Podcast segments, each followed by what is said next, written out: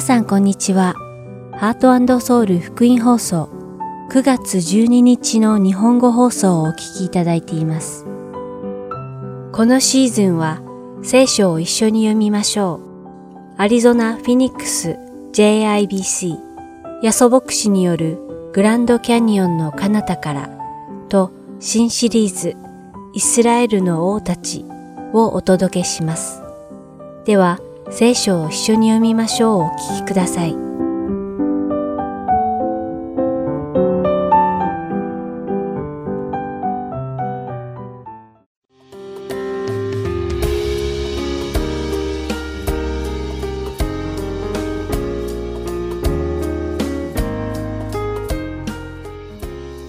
皆さんこんにちは。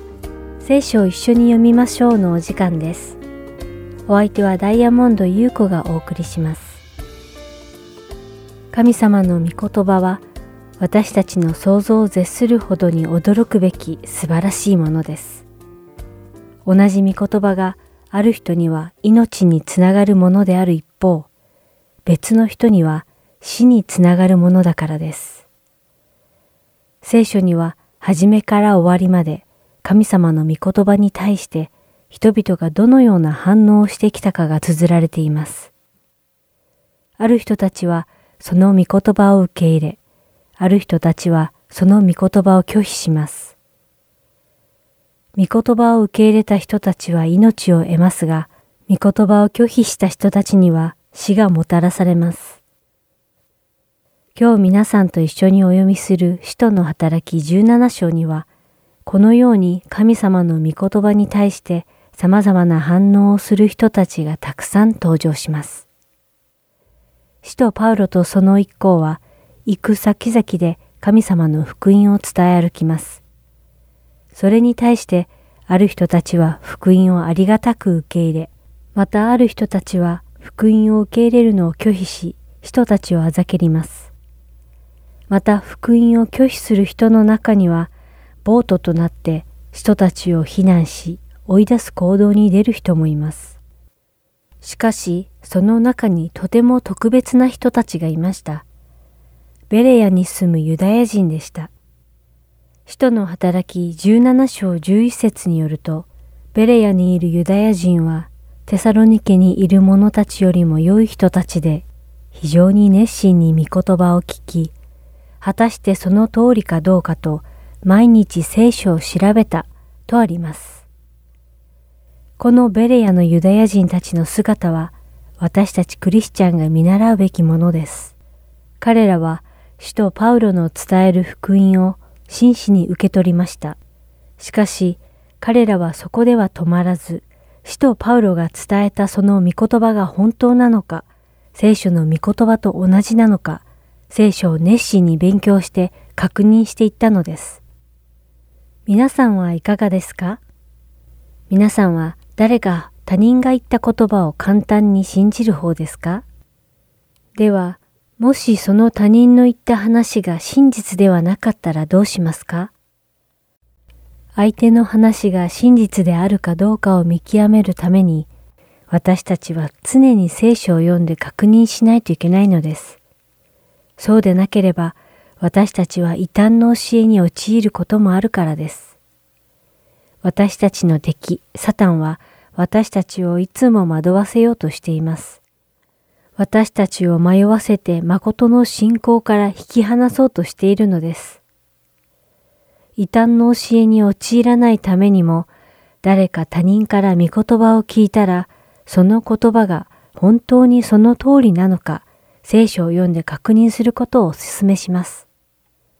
ベレヤのユダヤ人たちは切実にパウロの御言葉を受け止めました。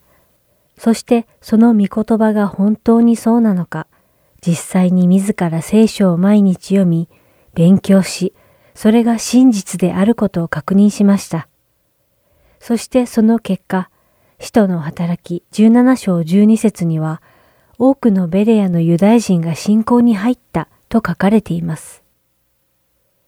皆さんは自分の信仰が正しいものか、聖書を通して確認しているでしょうか誰かから伝え聞いた福音や自分が信じている福音がすべて聖書に書かれていることと同じか、聖書を熱心に読むことで確認し、皆さんの信仰がさらに強められるように願います。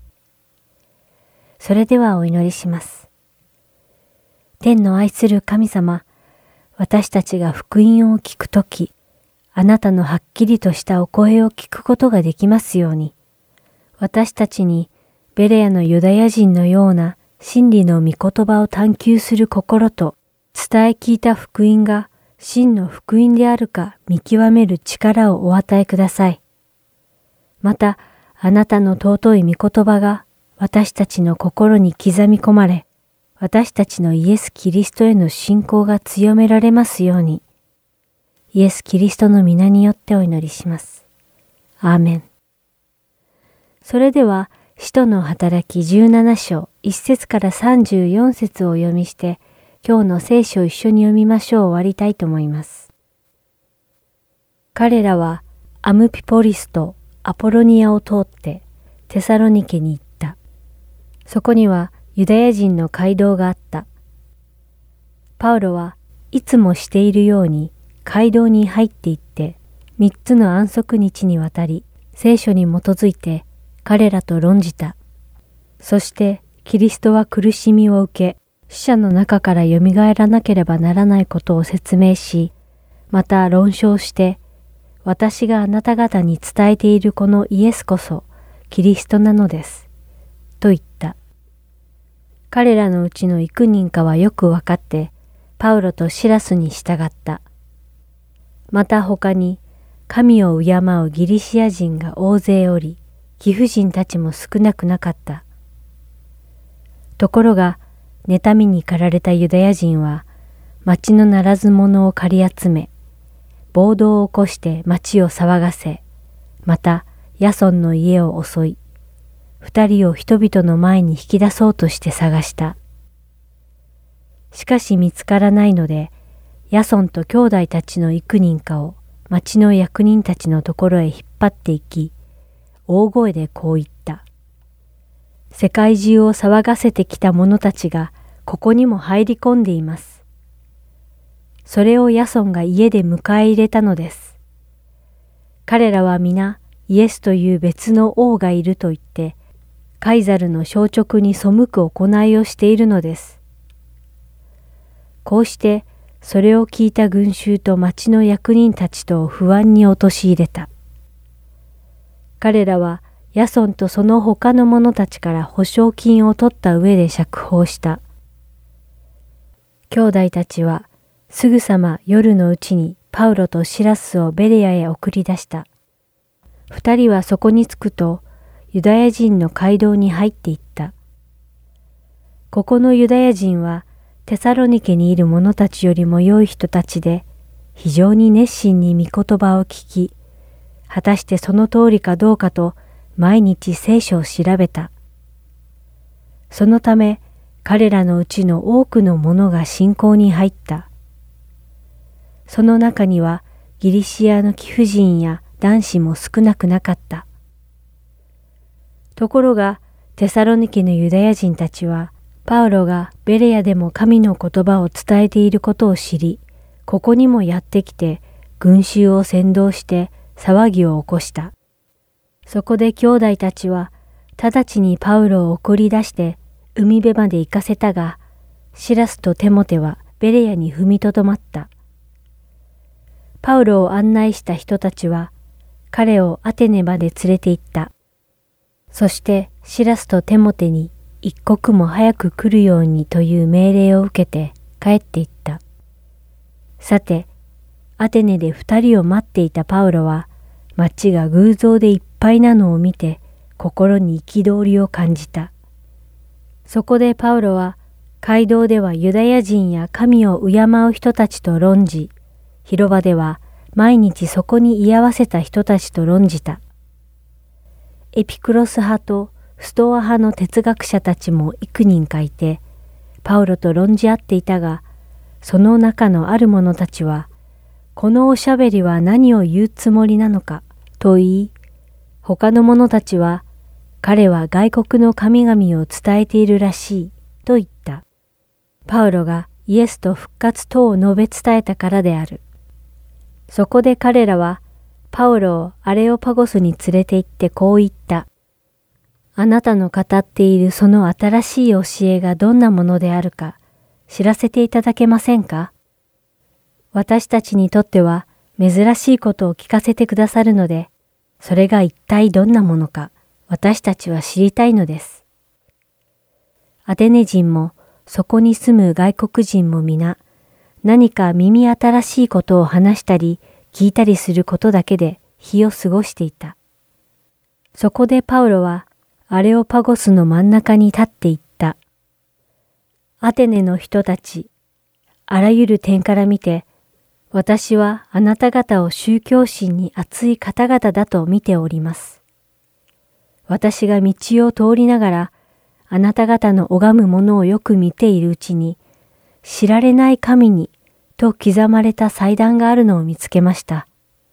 そこであなた方が知らずに拝んでいるものを教えましょう。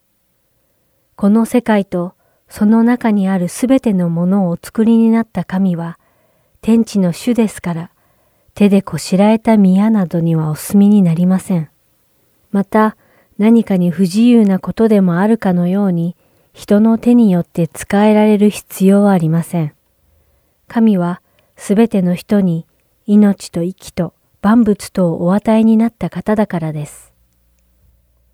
神は、一人の人からすべての国の人々を作り出して地の全面に住まわせ、それぞれに決められた時代とその住まいの教会とをお定めになりました。これは神を求めさせるためであって、もし探り求めることでもあるなら、神を見出すこともあるのです。確かに神は私たち一人一人から遠く離れてはおられません。私たちは神の中に生き、動き、また存在しているのです。あなた方のある詩人たちも、私たちもまたその子孫である、と言った通りです。そのように私たちは神の子孫ですから、神を人間の技術や工夫で作った金や銀や石などの像と同じものと考えてはいけません。神はそのような無知の時代を見過ごしておられましたが、今はどこででもすべての人に悔い改めを命じておられます。なぜなら、神はお立てになった一人の人により、義をもってこの世界を裁くため、火を決めておられるからです。そしてその方を死者の中から蘇らせることによって、このことの確証をすべての人にお与えになったのです。死者の復活のことを聞くと、ある者たちは嘲笑い、他の者たちは、このことについてはまたいつか聞くことにしよう、と言った。こうしてパウロは彼らの中から出て行った。しかし、彼に付き従って信仰に入った人たちもいた。それはアレオパゴスの裁判官、デオヌシオ、ダマリスという女、その他の人々であった。今日も聖書を一緒に読みましょうにお付き合いいただきありがとうございました。お相手はダイヤモンド優子でした。また来週お会いしましょう。さようなら。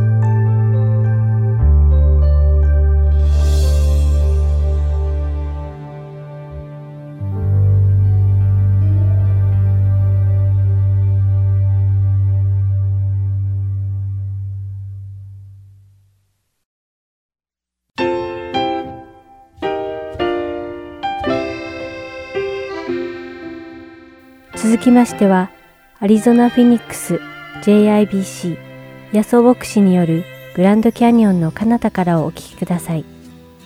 今日のタイトルは人間関係を変える4色パート5です。安田先生のお話を通して皆様が恵みのひとときを送られることを願います。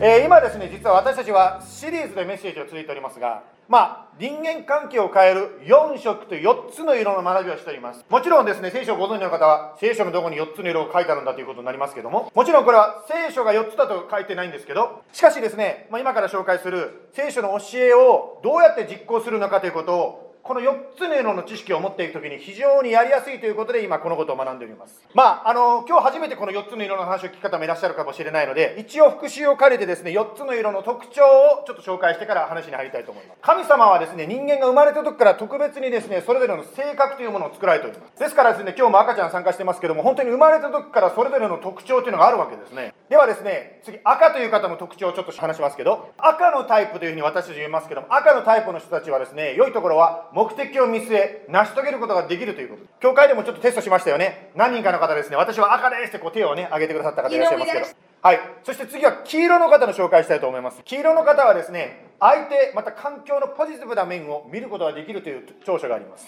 非常にポジティブな方ですね。特に皆さんが初めて教会に来るとですね最初に話しかけてくるのはこの方でございます。では今度違う色を紹介したいと思うんですけど青の方ですね。青の方はですね問題を予想しそれに対して備えることができる方です。そして最後今度グリーンいきますけどグリーンはですねはい混乱の中でもまあ落ち着いているということですね。ですからですねみんながそわそわしていてもその方はもうどっしり構えてる。まあ先ほどですね、まあ、花子さんもですね、まあ、仕事が決まんなくて落ち着いていたことをちょっと言いましたけど、後で家族から聞きましたらですね、あの、なんていうんですか、おい、花子、仕事がないよ、どうすんの？って、周りが慌ててるのに本人だけ落ち着いていたんですね。まあもちろんね、あの、イエス様に信頼してというところもあると思いますし、もちろん、あの、そわそわした時もあったと思うんですけど、しかしまあ、グリーンの方はどっちかというと、まあ、落ち着いているところが実はあるわけですね。じゃあ、それぞれの良い点を紹介させていただきましたが、じゃあ、それ、それぞれの、まあ、悪い面というかですね、短所が出てくるとどうなるでしょうか？赤の方はですね、まあ、悪い面が出ると、声の質が悪くなる。つまりちょっときつい言葉を吐いたりまた声の音つまり大声で話したりします。ですからストレスが溜まってくるとですね声がだんだん大きくなったりですね、まあ、ある場合は叫んだりですね強制的にあなたを動かそうとしますね。まあ、あの実はですね、あの親御さんは割と赤の色じゃなくても赤になってしまうことがあります。というのは、子供は 私も親ですけど、なかなかやらないので、だんだんですね、言葉が厳しくなってきますね。はい。ですから、大抵の子供さんは私の親は赤だと思うと思うんですけど、じゃあ次はですね、黄色に行きましょう。黄色の短所ですね。はい。黄色の方はですね、まあ、魅惑とお世辞って書いてますけど、ま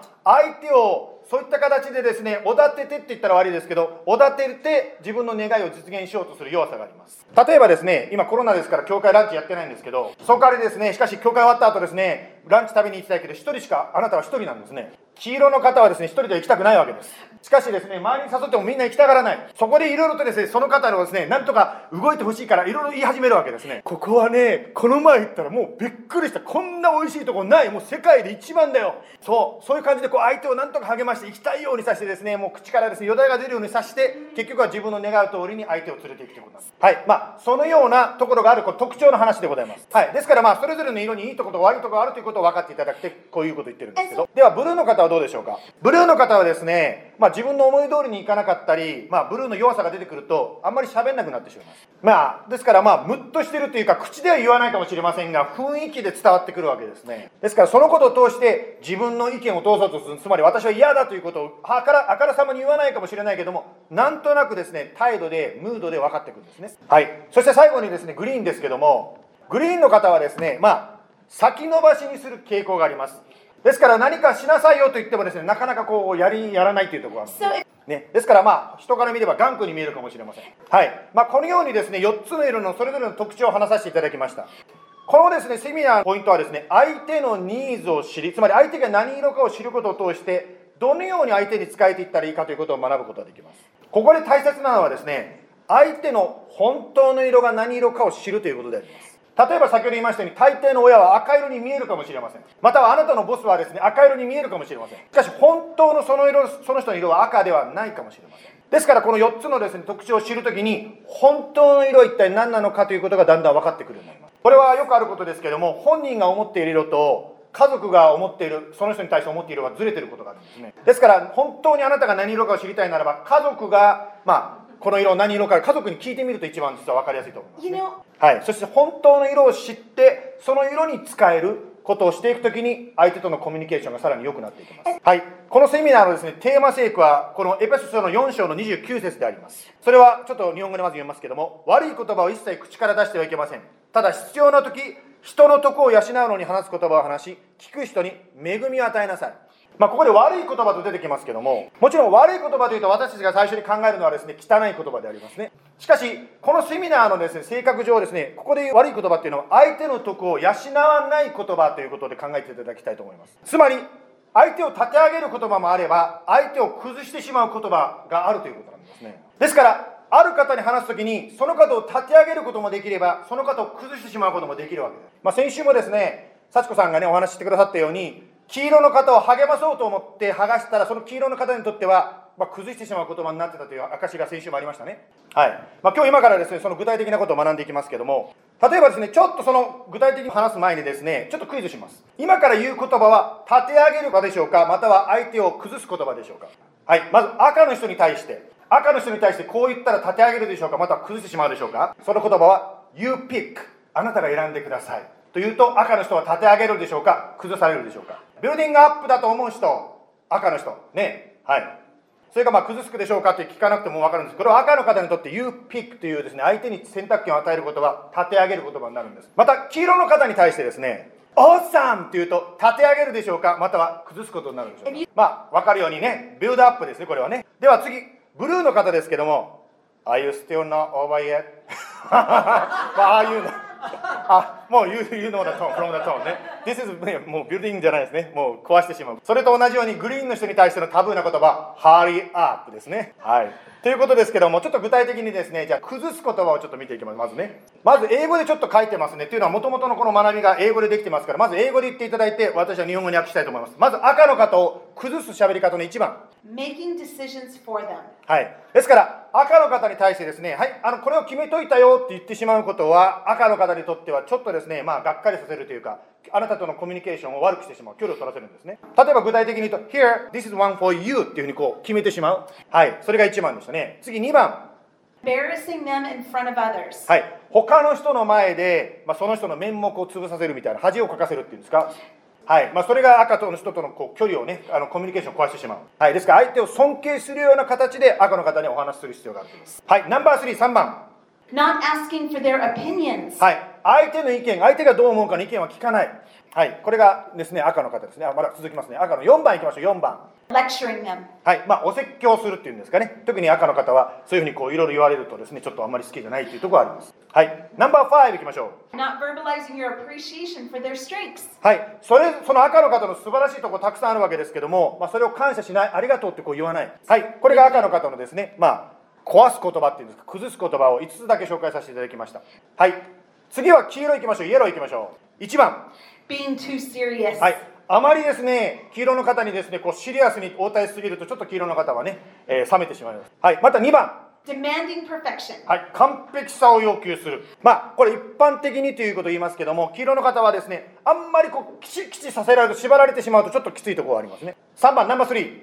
Shaming them. まあ、相手を恥ずかしめるっていうことはどういうことかと言いますと、You've been too loud! っていうですね、こういう感じですね。このように、まあ、あなたは声が大きすぎる、うるさすぎるというふうにですね、まあ、恥ずかしめてしまうことは、相手とのコミュニケーションを壊してしまうことになるということですね。また、ナンバー4いきましょう、ナンバー4。Not giving them your full attention. 相手が話している時に集中して聞いてない。例えばこれは今あのビデオチャットの話が先ほどありましたけどもそれの中で出てきましたね。ビデオチャットでですね相手の顔が見えないとイエローの方はやたらカメラをオンにしようとするんですね。顔見せてくれっていう感じで。ですから黄色の方はやはり話をしている時は相手の顔を見て特に目を見てですね話を聞く必要がありますね。はいナンバー5 Not respecting their need for friends. はい、特に黄色の方はですね友達がとっても必要なんです。ですからイエローの方にですねまた友達と会いに行くのもういい加減にしてよっていうのは良くないわけですね。ですから黄色の方のその友達が必要なニーズも認めてあげるということです。はい次に青の方行きましょう。はいブルーの1番ですね。どうぞ。Dismissing their emotions. まあさっき言った「Are you still not over yet?」が出てくるんですけども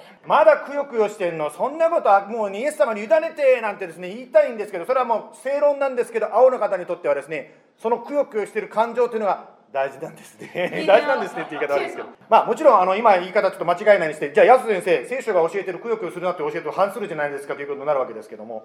まあですからですね私たちはもちろん相手のその弱さをつかみながら話し方言い方があるということで今そういうことを言ってるわけです。ですから相手がくよくよしてる時はそれをバーッとすぐですねくよくよするなってこう退けないでそれを受け止めながらイエス様を見上げていこうとこうしていくっていうことが必要ですナンバー2はい Not giving them enough details. はい、細かい事情を説明しないで、ただ結論だけポンと差し上げる。ですからですね、やはりきいろいろ細かいことをちゃんと説明して、相手に理論的に説明していく。青の方はそれが必要なんですね。赤の方は逆にですね、細かいことはどうでもいい、あごめんなさい、どうでもいいって悪いんですけど、赤の方はあんまり細かいこと聞きたくないところが一般的にあります。一般的に。しかし、青の方はきちっとですね、細かい順序を追って説明されるということは大事です。はい、ナンバー3。Infringing on their space and silence. その青の方たちはですね、やはり自分の場所、またサイレンス、静けさというのが大事でありますけども、それを侵略してしまうということは良くないです。これで思い出すのはですね、私の父です。というのは私の父はですね、父のですね、部屋にあるものをいじるとですね、仕事から帰ってきたらバレちゃうんですよ。お前いじっただろうって言われちゃうんですね。ですからやはり私のお父さんのものは私が触っちゃいけないということがですね、そのことからも分かるわけです。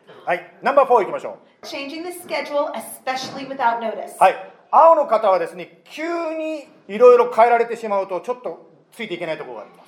ですから、まあ、断りなく予定を変更しないということが青の方との付き合い方になりますね。はい、ナンバー5いきましょう。Interrupting them.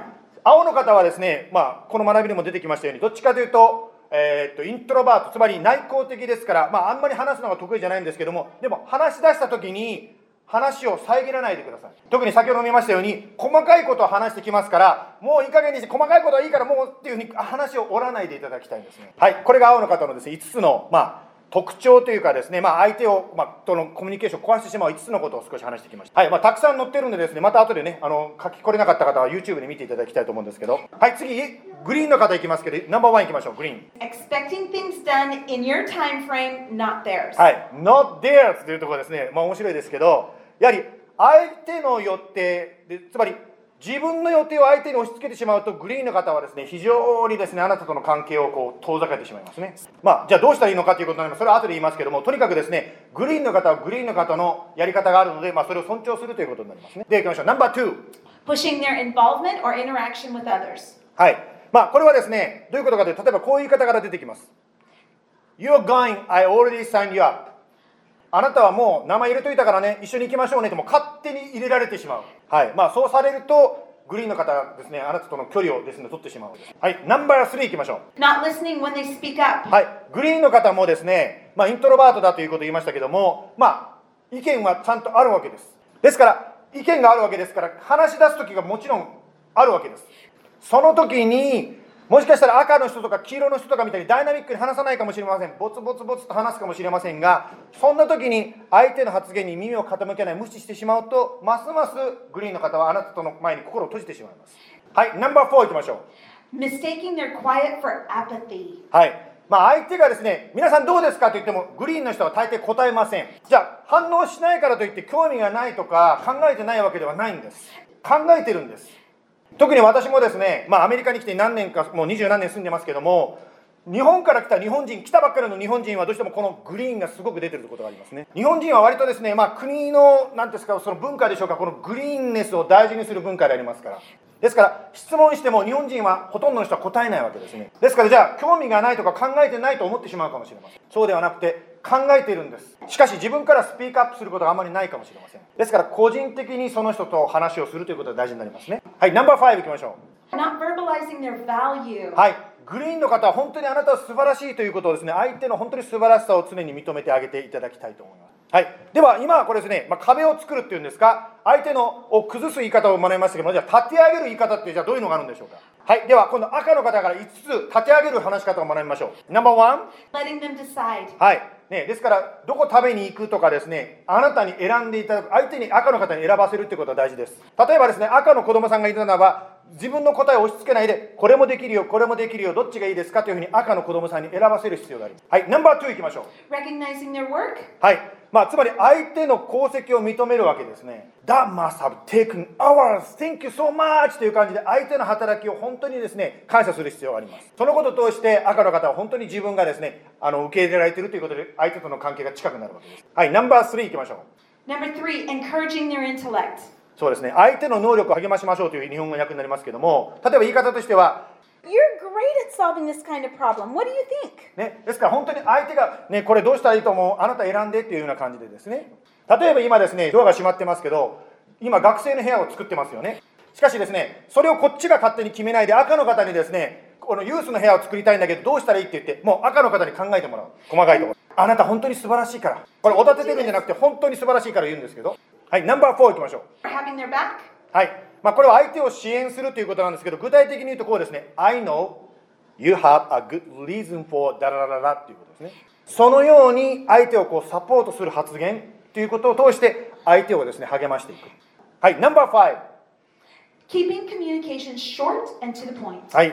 ですから赤の方は細かいこと言ってるとだんだんイライラしてきます。ですから get to the point ですね。何が要点なのか何を言いたいのかをはっきりさせる必要があります。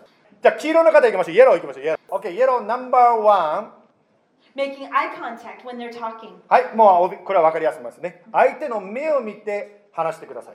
ナンバー2、Matching their enthusiasm. 相手がですね、喜んで話してるわけですから、こっちもですね、喜んで、あ、オッケー、オッケーというですね、相手のこの、なんていうんですか、喜びに合わせる必要がありますね。それをですね、ただ、あ、オッケー、that's good, great。これじゃダメなわけですね。はい、ですね、ですから、相手にちょっと合わせるところがありますね。はい、ナンバー3。Showing interest. ね、ですから相手の、まあ、関心に話を持っていくというんですか例えば黄色の方でですね I remember you tell me about ダラララっていうふうに相手の関心を思い出してそのことを持ち出していく How are you doing? That thing という感じでですねはいナンバー4 Approving of them. ね、それは相手の長所を褒めるということですけど例えばですね You are so good at ってこう褒めるわけです、ね、ですから相手のうまいところを見つけて本当に励ましていくときに黄色の方との関係が近くなります。ナンバー5 Taking them seriously when needed. はい、黄色の方はすごくですね、なんていうんですか、まあ、お祭りのようにですね、明るいんですけど、真面目に話す時もあるんです。ですから、シリアスに話している時もですね、おちゃらかさないで、真面目に相手の質問に答えてあげていただきたいと思います。はい、それブルー行きましょう。ブルーを立て上げる話し方。ナンバーワン。Noticing when they need support. はい、まあ、助けを提供するということなんですけど、どういうことかというと、Noticing when they need support, you must be slammed. How can I help you? はい、そのね、相手のですね、本当に話を聞いて、あ何か私にできることあるかしらって、あね、青の方に助けを提供することが大切ですね。はい、ナンバー2。Keeping their secrets. はい、まあ、秘密を守りましょうということなんですね。というのは、青の方にとってはですね、スピークアップして何か大事なことを言うっていうことはすごく大事なんですね。青の方は人間関係は割とどっちかというと限られた人との間で関係を築きます。しかし、そのクロースなですね、近い人間関係の中でも非常に深い関係を青の方は大事にします。ですからですね、自分がですね、心をオープンアップして喋ったことが誰かに陰口されてる噂話になってしまうならば、もうそれでですね、心を閉じてしまうわけです。ね。はい。じゃあ、ナンバー3いきましょう。Encouraging their creativity? はい、まあ、青の方は非常にですね、クリエイティブな方が、繊細な方でクリエイティブな方が多いです。特に音楽家や芸術家の方で、青の方は多いですね。ですから、相手が本当に心を配って、細かい配りでいろんなことをしてくれていることにこう気づいて褒めるということが大事です。はい、ナンバー4。Being sensitive to their emotions. はい、相手の感情に敏感でありましょうということなんですけど、まあ、例えばですね、こういうふうに言うんですね。I can totally see why that made you sad. つまり相手の本当にですね、そのことで心が痛んでるってことが分かるわよってこう同情することが大事であります。そしてナンバー5。Making eye contact when they're talking. はい、相手が心をオープンアップして話しているということはあなたを信頼して話しているんですですから相手にあなたも信頼しているということを返す必要があります。ですから相手が青の方が話しているときは相手の顔を見て話を聞いているということを伝える必要があります。はい。じゃあグリーン行きましょう。グリーンを立て上げる話し方ですね。はい。グリーンナンバーワン。Letting them do one task at a time. はい。グリーンの方はですねたくさんのことを言うとちょっとですねもうオーバーウェルムしてしまいますね。もう大変でちょっと潰れてしまいます。ですから物事を頼むときは一つずつ頼んだ方がいいわけですね。ナンバー2行きましょう。ナンバー2 Asking their thoughts, opinions, and feelings. はい、これは先ほども言いましたように、質問してもグリーンの方は一般的には答えないわけですから、個人的にその人に聞く必要がありますね。はい、ナンバー3。Showing curiosity about their interests. はい、グリーンの方が持っているですね、考え方に対して興味を持って聞いてあげるこのことは本当に大事でありますね例えばその方がですね持っているものとか何とかですねあそれどうしたの？どこで買ったの？とかですねその方の興味のことを話してあげるということはい No.4 Listening completely without interrupting. はいグリーンの方が話すときに口を挟まないで最後まで話を聞いてあげてください。No.5 Handling conflict calmly and quietly. はい。グリーンの方とコンフリクトがあるときにこっちがエキサイトして大声を出したり話し出すとグリーンの方はもう心を閉じてしまうんです。ですからまあ落ち着いて相手と話をするということが大事です。はい。まあこういったことに関してですね、まあ、さっき言った小グループでもうちょっと話していきたいんですけどもちょっと具体例としてですねこの礼拝ではですねグリーンの方の親と子の関係について少しちょっと最後に話したいと思いますまあ、これは実はですね、まあ、いろんな親御さんから言われたんですけど私の子供はグリーンですとほとんどの親が言うんですね。というのはなかなか言ってもやらなかったりですね言わないとやらなかったりするわけですから。じゃあどのようにこのグリーンの子供と接したらいいんでしょうか。例えば私一つですねあのこれは学んだことなんですけどもあの、まあ、今日教会に来てますけど教会に来てですねあの私びっくりしたのはですね教会に来たら子供が走る回るもんだと私は思っていました。ある時ですね私が教会に行くとですねすごく親と一緒にシーンと静かに座ってる子供さんがいたんですよ。私はびっくりした。どうやったらこうなるのかなと思ったんですね。私の持ってるイメージというのはですね教会に来てる親御さんっていうのは大体子供にシッシッシッシッシッシッシッシッこう子供を一生懸命静かにさせてるまたある方言ってました私は教会に来るとお母さんがつねるのあのつねったのが痛いのって大人になっても言ってる人がいましたねだから私その方がどうやって子供がちゃんとビヘイブできるのかなと思ってその方にちょっと聞いたんです秘密を結局このグリーンの性格とちょっと応用編になるんですけどこういうことをしてるとその方教えてくれました。教会に来る前に準備してると言いました。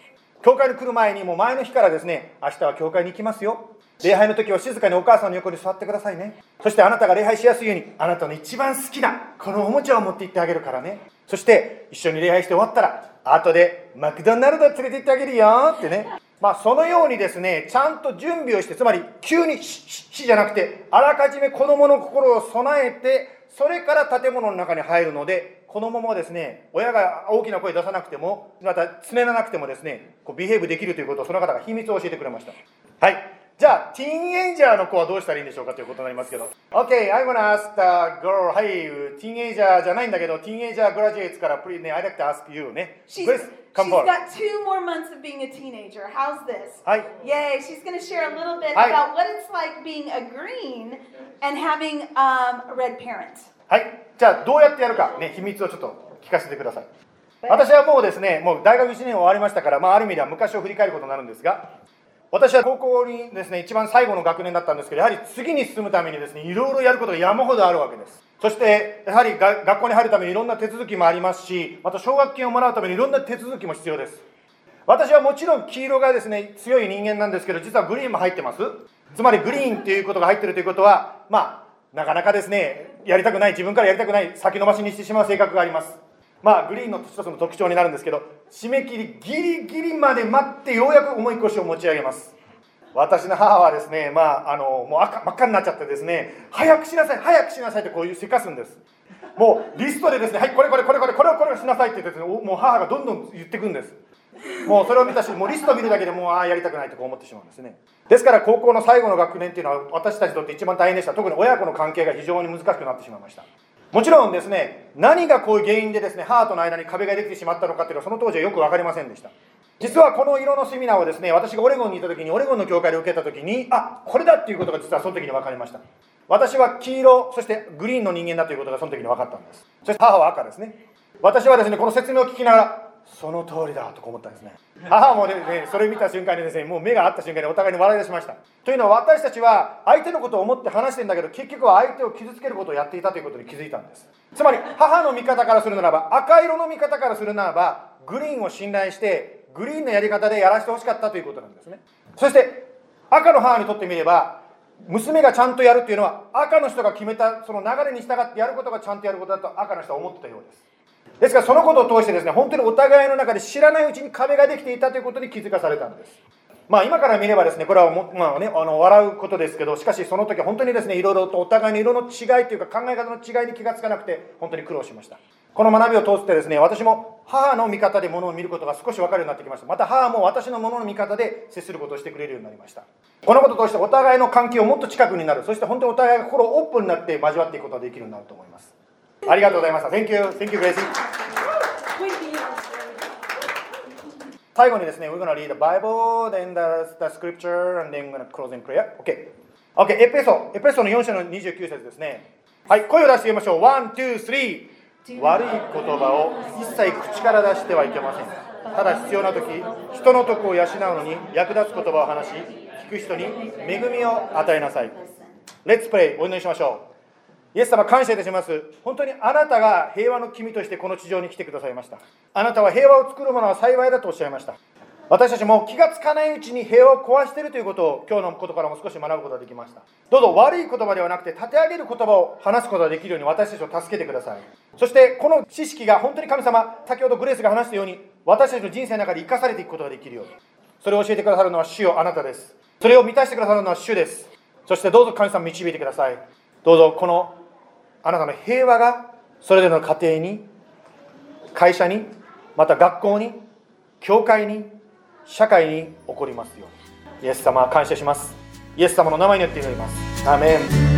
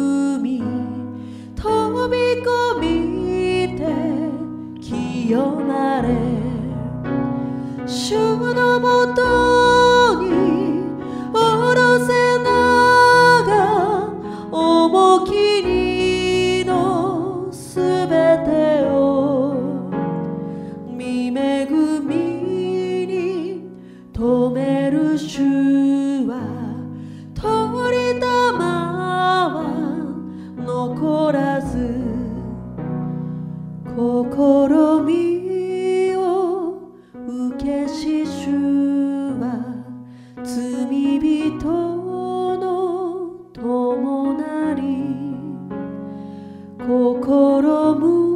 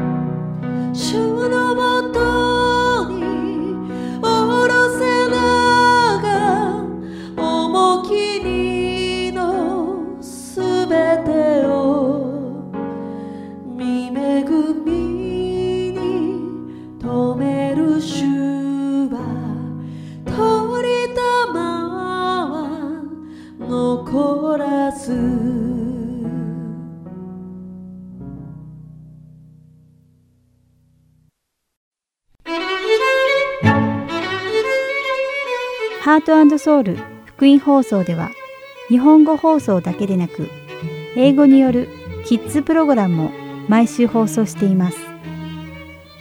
お子様にぜひ福音に親しんでほしいとご希望の方には無料 CD を送付しておりますので CD ご希望の方はハートソウルオフィス602-866-8999までお電話をいただくか heartandsoul.org at gmail.com heartandseoul.org heart.org.gmail.com heartandseoul.org.gmail.com までメールにてお知らせください。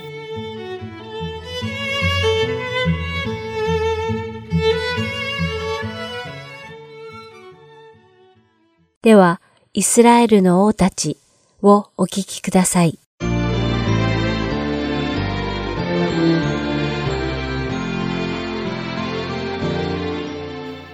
皆さんこんにちは。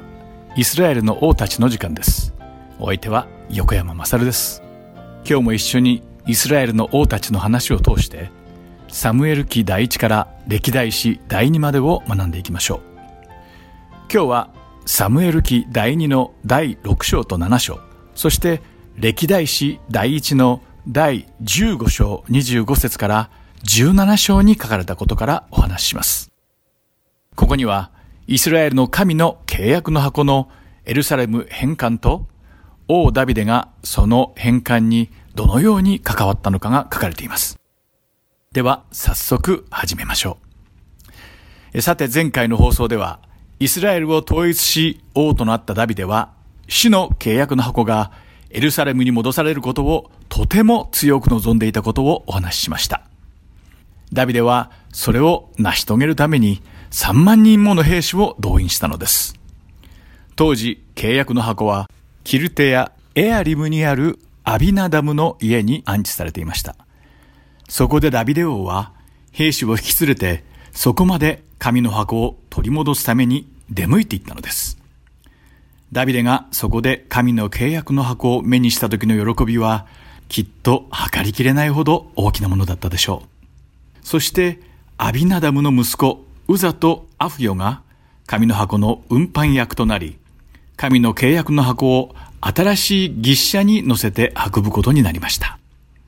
アフヨが牛車の先頭を歩き、ダビデとその他のイスラエルの者たちは歌を歌い、様々な楽器を奏で、神の前に力の限り喜び踊っていました。エルサレムに主の契約の箱が戻ってくることが本当に嬉しかったからです。しかし、そこで予期せぬことが起きてしまいます。一行がナコンの内場まで来た時、牛がつまずき、神の契約の箱が荷車から落ちそうになってしまったのです。それを防ぐために、そばにいたウザは、神の箱にとっさに手を伸ばしてそれを抑えました。すると、主の怒りがウザに燃え上がり、ウザは契約の箱の傍らで息絶えてしまったのです。では一体なぜ神様はお怒りになられたのでしょうか？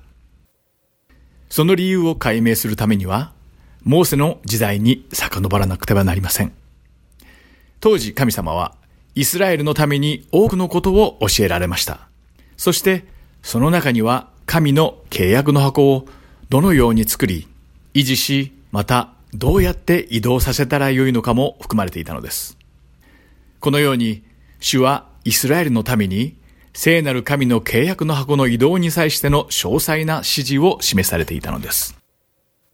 民数記の第4章には、契約の箱は担ぎ棒を肩にかけて動かさなければならず、またそれを許されているのは、レビ族の中でもケハテ人の祭司だけであると書かれています。神の契約の箱をイスラエルに返還できることに喜び浮かれてしまい、ダビデは主が示された聖なる箱の運搬方法の確認を怠ってしまったのです。つまり結果的には明らかに神様の命令に背いてしまったということになります。だから神様はお怒りになられたのです。ウザの死を目の当たりにしたダビデは自分の過ちに気づき、死を大いに恐れ、契約の箱をエルサレムに運ぶことはできないと考え、ガテ人のオベデ・エドムの家に一旦置いておくことにしました。サムエル記第2の第6章11節には、こうして主の箱はガテ人オベデ・エドムの家に3ヶ月とどまった。主はオベデ・エドムと彼の前科を祝福されたとあります。神の契約の箱が置かれたオベデ・エドムの家が祝福されていることを聞いたダビデは、主が自分の過ちを許してくださったことを悟り、喜びました。そしてダビデはもう一度、神の契約の箱をエルサレムに運び込む計画を立てたのです。そしてこの時は神様が示された正しい方法に従って慎重に神の箱を運びました。主が指示されたように、ケハテ人の祭司の方に担ぎ棒を担がせて箱の移動を行ったのです。またその移動は前回と比べてかなり慎重なものでした。まず最初に6歩だけ進んでみました。その結果、何の災いも起きず、誰も死ぬことはなかったのです。それを見て喜んだダビデは、その場で主に生贄を捧げました。ダビデの町に主の契約の箱が帰ってくる場面を思い浮かべてみてください。きっと町中がお祭り騒ぎとなり、民衆が喜びに湧いていたであろうことは容易に想像できます。ことにダビデは力の限り跳ねたり踊ったりしていました。そしてイスラエルの人々は角笛を吹き鳴らし歓声を上げました。主の契約の箱が市内に運び込まれると、それをかねてから用意していた幕屋に安置したダビデは、全焼の生贄と和解の生贄を主に捧げました。そして、イスラエルの民衆の前に立ち、彼らを主の皆によって祝福したのです。この時、ダビデが歌った歌が、詩篇の第132編に書かれています。もし時間があれば、ぜひ読んでみてください。さて、イスラエルの民に主の祝福を与えた後、今度は自分の家族を祝福するために宮に戻ったダビデは、そこでサウルの娘であり、妻であったミカルから予想外に辛辣な皮肉を言われてしまいます。サムエル記第2の第6章20節を読んでみましょう。そこには、ダビデが自分の家族を祝福するために戻ると、サウルの娘ミカルがダビデを迎えに出てきて言った。イスラエルの王は今日本当に威厳がございましたね。ごろつきが恥ずかしげもなく裸になるように、今日あなたは自分の家来のはしための目の前で裸におなりになって、とあります。民衆の前で恥も外文もなく、まるで子供のように喜び踊るダビデを見てしまったミカルには、ダビデに王としての威厳を感じることができなかったのです。そして心の中で彼を蔑みました。そんなミカルにダビデは自分は民の前で踊ったのではなく、自分をイスラエルの君主に任じられた主に感謝し、主の前で踊ったのだと言いました。そして主が喜ばれるのなら、恥も外文も関係なく踊り続けるだろうとも言ったのです。契約の箱が戻ってきたことの重大さに全く気づかないミカルの理解のなさにダビデは気分を害してしまいます。そしてこの時からダビデとミカルの関係は疎遠になっていきます。聖書によればこの時からミカルに子供が生まれることがなくなったと書かれています。さて、主の契約の箱がエルサレムに無事に返還されてから、イスラエルは政治的、そして宗教的にも安定していきました。そんなある日、ダビデは自分は素晴らしい宮殿に住んでいるのに、主の契約の箱は粗末な幕屋の中に収められていることに気づきました。そこでダビデは、死のための家を建てるべきだと思い立ったのです。ダビデからこの話を聞いた預言者ナタンは、主がダビデと共におられるので、思い通りにするべきであると告げました。しかし主は、その夜、ナタンの夢に現れてあることを告げたのです。その内容は、サムエル記第2の第7章の5節から9節に書かれています。そこには、行って私のしもべダビデに言え、主はこう仰せられる。あなたは私のために私の住む家を建てようとしているのか。私はエジプトからイスラエル人を導き上った日以来、今日まで家に住んだことはなく、天幕、すなわち幕屋にいて歩んできた。私がイスラエル人のすべてと歩んできたどんなところででも、私が民イスラエルを牧せよと命じたイスラエル部族の一つにでも、なぜあなた方は私のために杉材の家を建てなかったのかと一度でも言ったことがあろうか。今、私のしもべダビデにこう言え。万軍の主はこう仰せられる。私はあなたを羊の群れを覆う牧場から取り、私の民イスラエルの君主とした。そしてあなたがどこに行っても、あなたと共におり、あなたの前で、あなたのすべての敵を立ち滅ぼした。私は地上の大いなるものの名に等しい大いなる名をあなたに与える。とあります。ダビデが主のために主の家を建てようと考えたとき、神様は神様こそがイスラエルを守られ、世話をされているのであって、その逆ではないということをダビデに示されたのです。その後のサムエル記第2の第7章の8節から17節で主は、ダビデを用いてイスラエルを強くし、ダビデの息子が主の皆によって家を作ると約束されています。また神様は、ダビデの王国は、世々限りなく続くことを約束されたとも書かれています。ナタンを通して、ダビデがこの主の約束を聞いたとき、ダビデは主の愛に深く感動し、主を褒めたたえて祈りました。こうして長年の望みだった主の契約の箱エルサレム返還がなされ、ダビデは神様からダビデの家に関する素晴らしい祝福の約束を賜りました。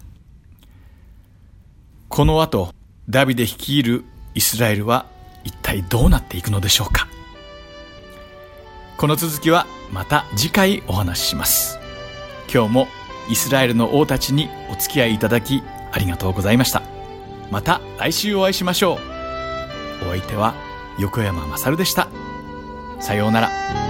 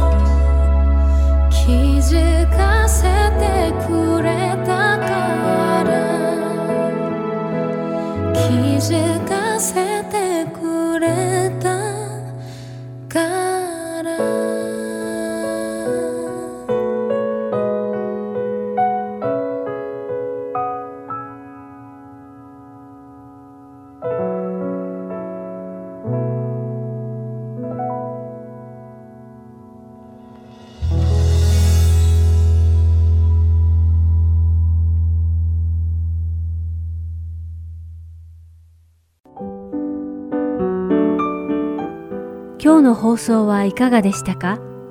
最後までお付き合いくださりありがとうございました。また来週お会いしましょう。